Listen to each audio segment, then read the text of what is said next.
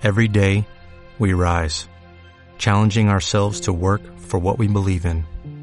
At U.S. Border Patrol, protecting our borders is more than a job, it's a calling. Agents answer the call, working together to keep our country and communities safe. If you're ready for a new mission, join U.S. Border Patrol and go beyond. Learn more at cbp.gov/careers.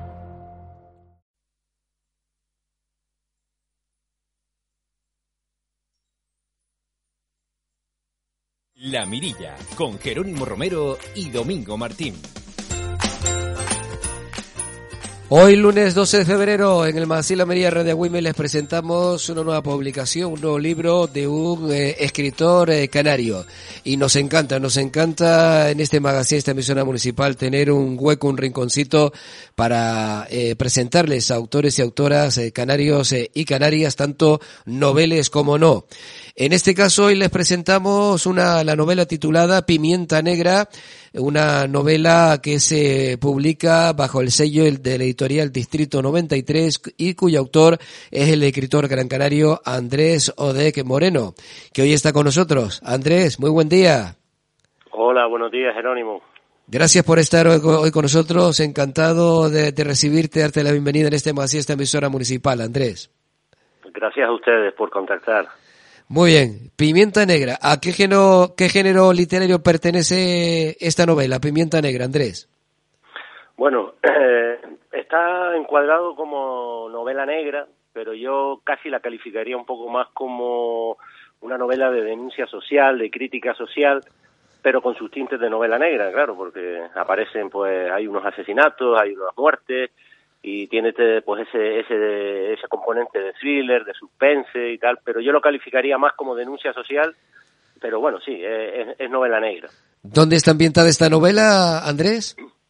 Esta novela se ambienta en Fuerteventura, pero realmente se podría ambientar en cualquier pueblo o en cualquier eh, costa española, en concreto Canaria, ¿no?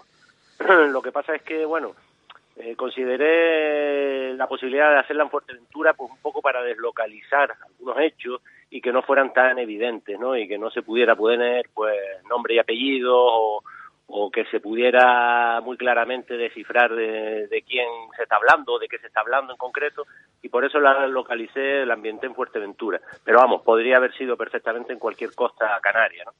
¿Y, cuál es el argumento de esta novela, Pimienta Negra? Bueno, pues esta novela eh, narra la, historia de una familia del interior, de la Oliva en concreto, pero que ya te digo, podía ser perfectamente de Agüimes, de Ingenio, que asisten al nacimiento del turismo en masa, ¿no?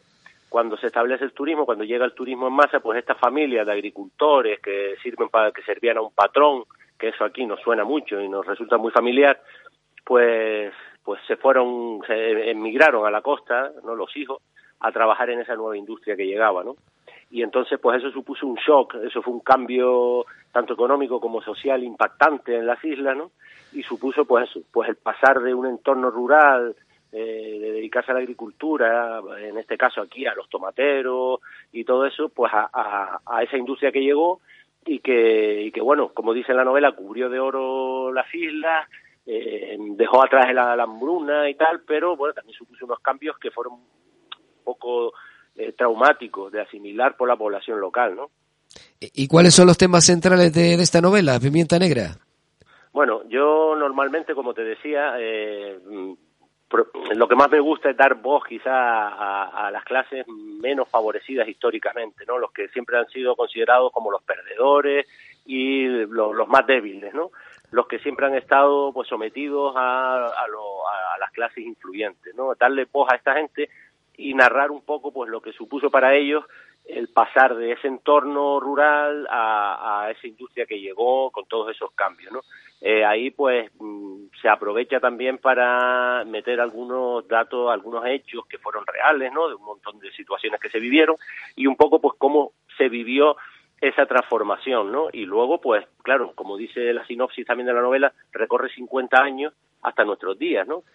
Para demostrarnos de alguna manera, como dice también ahí, que aunque lo parezca, las cosas no han cambiado tanto. ¿no? Aquellos abusos, aquellas relaciones que se establecían entre los poderosos y los entre la, los, los patronos y, y los que los servían, pues hoy en día están quizá eh, un poco camufladas de otra manera, porque ahora somos esclavos pues de, los mercados, de otro, de otra economía y de otras circunstancias, pero que al fin y al cabo eh, sigue habiendo clases influyentes y clases menos favorecidas, ¿no? Mm.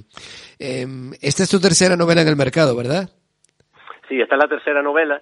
Eh, yo tengo otras dos, que son La magia de Jimena, que fue la primera, y El vuelo de las 640, que se publicaron en el 2021 que fueron autopublicadas y ahora pues con esta eh, ya he tenido la posibilidad y la oportunidad de que me la publicara una editorial en Península y, y poder eh, tener la distribución a nivel nacional y haber dado ya un recorrido un poquito mayor, sobre todo a raíz de la última presentación que hicimos en Madrid, ¿no?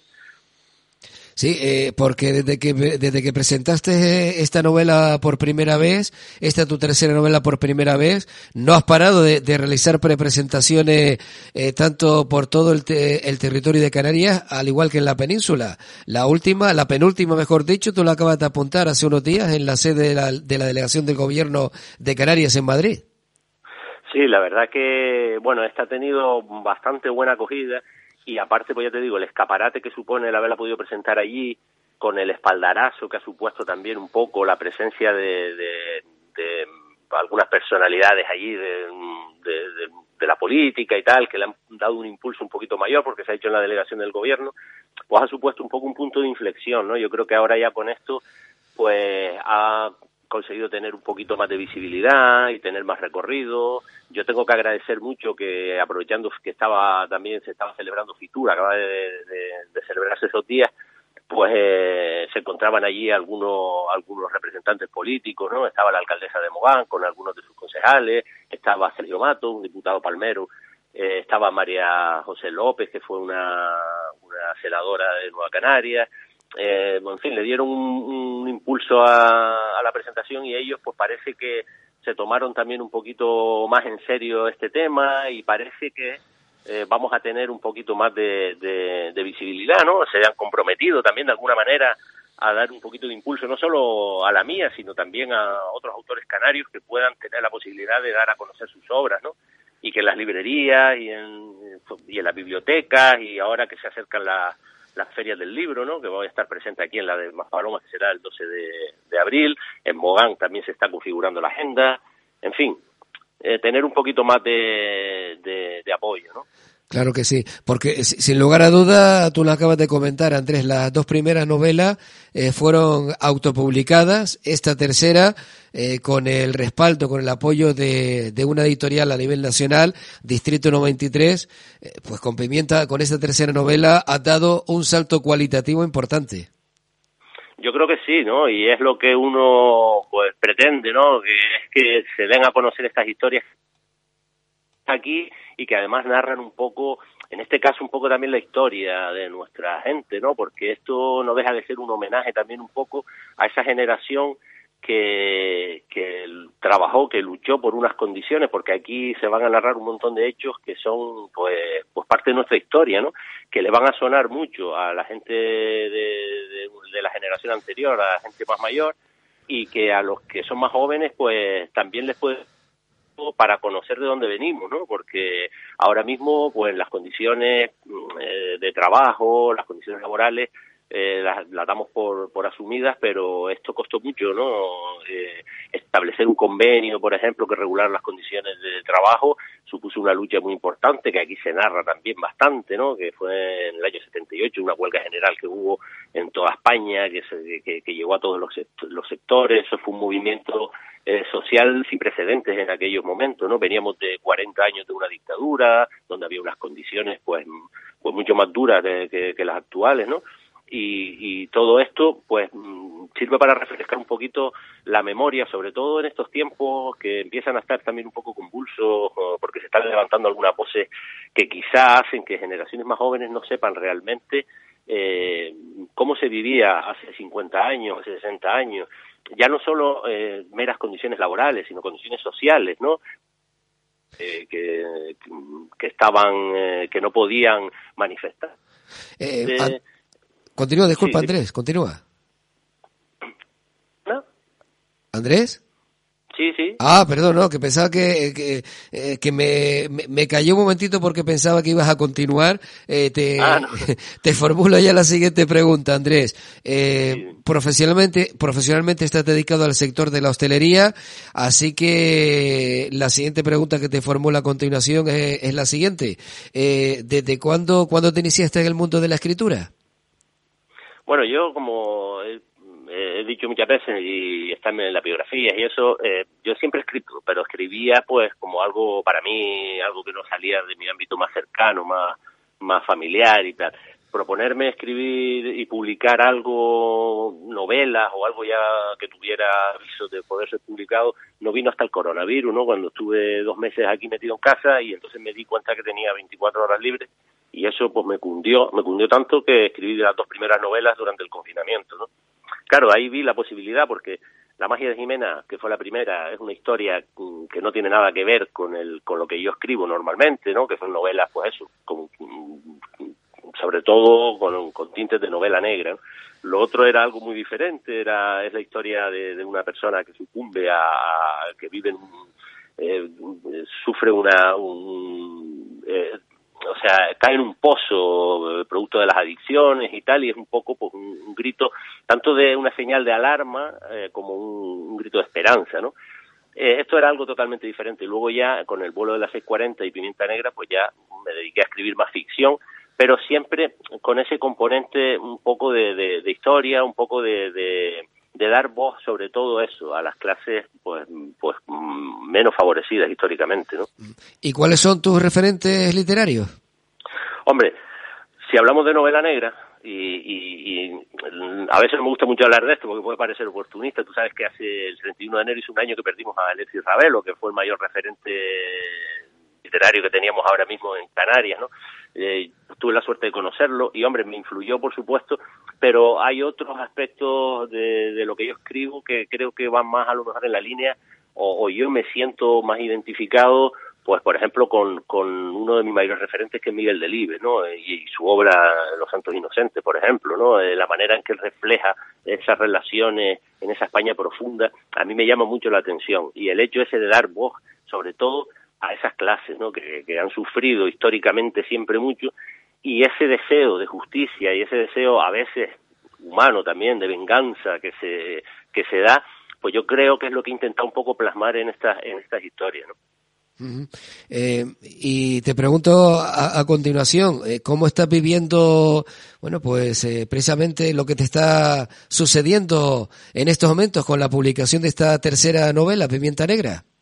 Hombre, yo lo estoy viviendo con ilusión, ¿no? Porque yo no me dedico profesionalmente, no, no puedo vivir de esto, no puedo comer de, de lo que escribo.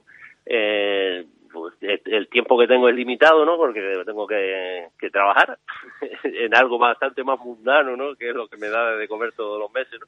Pero bueno, esto sí lo, lo, lo hago con, con mucha ilusión y con el deseo ese, pues hombre, de poco a poco ir cada vez ganando un poquito más de visibilidad hasta que, hombre, que llegue el momento de que pueda dedicarme a escribir eh, con, más tiempo, ¿no? Porque ahora tengo otras dos novelas a medias, pero, pero eso, me falta el tiempo pero sí por otra parte también ilusionado porque estoy viendo que cada vez parece que va habiendo un poco más de conciencia por parte sobre todo de, quienes tienen la posibilidad de darnos de darnos ese apoyo, ¿no? Porque te digo, tanto tanto instituciones eh, ustedes, los medios de comunicación, por ejemplo, con esto que tú estás haciendo ahora, pues, pues para nosotros es muy importante, ¿no? Eh, a, nivel de los ayuntamientos, de los cabildos, de, de, todas las concejalías, de las áreas de cultura, que puedan dar un espaldarazo a esto es muy importante, ¿no? Los libreros, por ejemplo, también, porque este mundo editorial, pues, es bastante mercantil, ¿no? O sea, o únicamente mercantil. Entonces, la posibilidad de que los libreros también den esa oportunidad a la gente que de aquí que estamos publicando y no solamente esos títulos y esos autores tan conocidos que siempre son los que copan todas las todos los escaparates y todas las portadas, pues, hombre, para nosotros es importante, ¿no? Está siendo, por lo tanto, una experiencia para ti muy enriquecedora, Andrés. Sí, sí, para mí está siendo, hombre, un, eh, sobre todo ya te digo, eh, después de esta última presentación, porque nosotros ya presentamos aquí en la Casa del Libro cuando salió la novela, luego hicimos una presentación en el CAM también, en el Centro Atlántico de Arte Moderno, donde tuve también la suerte inmensa de que presentó la novela conmigo Antonio Becerra Bolaños, que es un catedrático de literatura. Él le dio un enfoque histórico a la novela que yo ni siquiera yo había visto, porque yo la verdad que me puse, me pongo a escribir a veces y, luego, una vez publicada y, cuando llega a otras manos y, y recibes percibes otras opiniones y otras visiones, otras lecturas de lo que has escrito, empiezas a ser consciente de que a lo mejor tiene componentes que tú en su momento cuando los escribiste ni siquiera habías reparado en ellos, ¿no? Eh, ¿Cuántas eh, cuántas páginas contiene este esta tercera tu tercera novela, Pimienta Negra? Pues esta tiene 200 unas 260 páginas más o menos. Mm, tampoco he querido hacerlo demasiado extenso ni ni ni caer demasiado en, en, en, detalles muy escabrosos, sino más bien ir al grano, ¿no? Y entonces yo creo que son de una lectura bastante amena. Intento siempre en ellos que quede eh, pues el interés mm, siempre de, que cada capítulo te vaya generando pues una, una inquietud y una gana de, de, seguir leyendo, ¿no? Y sobre todo, y después una manera un poco de interactuar con el lector es que dejo un poco abierta la posibilidad de que cada uno vaya sacando algunas conclusiones, voy dando unas pistas, pero por ejemplo, pues oye, hay una serie de asesinatos que no se especifica claramente quién es el autor, ¿no? Entonces mm, va dando una serie de pistas, pero luego pues cada uno pues puede pensar, pues habrá sido este, habrá sido fulano, habrá sido mengano, o yo considero. Eso me llegó sobre todo cuando escribí el vuelo de la 640, ¿no? Eso fue también por casualidad, porque yo tenía claro quiénes eran los autores de cada cosa y luego me di cuenta por algunos lectores que surgía una duda en ellos, ¿no? Y entonces, al, no dejar claro, pues, algunos, algunos datos, dejo que el lector también participe de algún modo en la novela, ¿no? Eh, Andrés, ¿quién, ¿quién ha sido la persona encargada de la portada de este libro, de esta novela? Pues esto lo hizo la editorial. esto fue, fuimos pues poco a poco perfilándola porque yo quería que apareciera un molino, porque quería de alguna manera que Fuerteventura se viera, se viera reflejada de alguna forma en el molino, ¿no? que fue una de las cosas que a mí más me llamó la atención, y, la portada la hicieron ellos. Pero ahora que hablas de portadas, mm, eh, la portada de la magia de Jimena, por ejemplo, sí tiene una foto muy, muy particular de una persona que es a la que va dedicada la, la novela, la magia de Jimena. Y es de, las tres, pues, de la que, la que a mí más me, me impacta, ¿no? Muy bien. De todas formas, eh, em, está bien. Eh, te, he preguntado de lo de la portada de este libro, quién ha sido, quién se encarga de la portada de este libro, porque tú querías que, pues, precisamente, ya que está una, ya que una novela ambientada en la Fuerteventura, pues precisamente querías que la portada estuviera muy relacionada, muy vinculada con, con la isla Majorera. Sí, claro. Yo quería que apareciera un molino y desde un primer momento, pues, pensé en la posibilidad del molino, porque yo estuve en Fuerteventura eh, ambientándome eh, y buscando en las ubicaciones pues mm, los sitios concretos donde luego quería yo que, se desarrollara la acción de la novela no entonces me gustaba mucho el tema de la, del molino y, bueno pues hablando con la editorial y con la persona que se encargaba de, la portada pues fuimos añadiéndole algunos detalles no pues también el cadáver que aparece en la portada el molino en fin todo eso relacionado un poco con pues, pues con algunas muertes que que aparecen ahí. Eh, en la pequeña sinopsis también habla de una pequeña isla, tranquila isla salpicada de cadáveres, ¿no? O sea, también una isla de, de, 100.000 habitantes, ¿no? Eh, que aparezcan tantos cadáveres, tanto tal, pues supone una revolución, ¿no? Y, y, tiene un gran impacto, ¿no? Eh, una, una novela, tu tercera novela, Pimienta Negra, que ya afortunadamente se encuentra en las librerías. Sí, está en las librerías. Es lo que te decía antes, el hecho de que ya eh, te lo publica una editorial que ya tiene a su vez una distribución con, con AZ, por ejemplo, que es el principal distribuidor nacional, pues hace que pueda estar disponible en todas las librerías y que si no está físicamente ahí o no la tienen en stock, pues se pide y está los dos días, o sea, pero ya te despreocupas un poco y ya sabes que va a estar disponible en las librerías, ¿no? ¿Precio de venta al público de esta novela, Andrés? Vale 16 euros 16 euros creo. Muy bien. Bueno, y eh, estando aún de, presentación en presentación de esta tercera novela, ya supongo, antes lo, apuntaba, ya, ya estás ahí preparando la siguiente, ¿no? Tengo dos, tengo dos ahí, tengo a medias y bueno, y voy sacando tiempo donde puedo para ir completando, porque eh, lo que pasa es que la, la escritura requiere pues, bastante dedicación.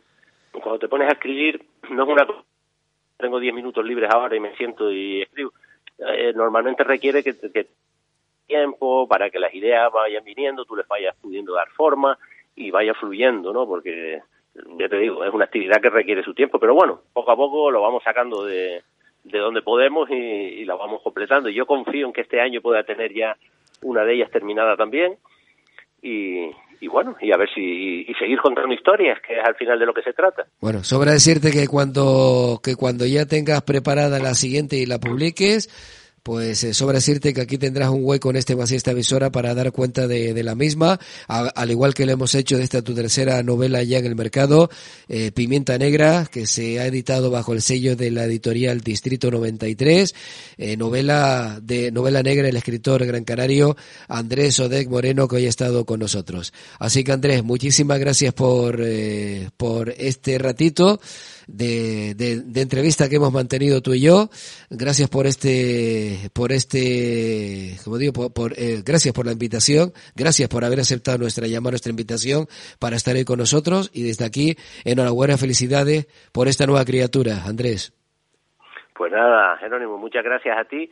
Solamente, si me permites, sí, por eh, ahora que se avecinan las ferias del libro, pues, hombre, hacer un poco un llamamiento también a la gente a que acuda y y tenga un poco de curiosidad por este tipo de cosas que se hacen desde aquí, desde las islas, ¿no? Eh, de la misma forma que salimos todos en tromba a la calle, con la familia, con los chiquillos, con, a, la, a, los carnavales, que están muy bien, a, la, a, los centros comerciales, a las fiestas, pues busquen un huequito para las ferias del libro, que ahora a partir del próximo mes van a empezar a venir en los diferentes municipios y que se acerque la gente con la familia y que inculque o intente influenciar de alguna manera a estas generaciones más jóvenes para que vayan dejando un, ratito a lo mejor las máquinas y se vayan interesando un poquito por, eh, por la literatura que tiene mucho que ofrecer. Claro que sí, hay que apostar por, por el talento y la calidad de los escritores y escritoras de nuestra tierra, sean tanto noveles como no.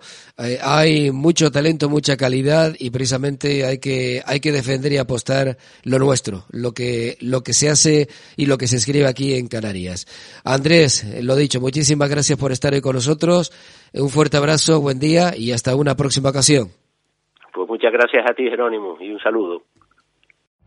Every day, we rise, challenging ourselves to work for what we believe in.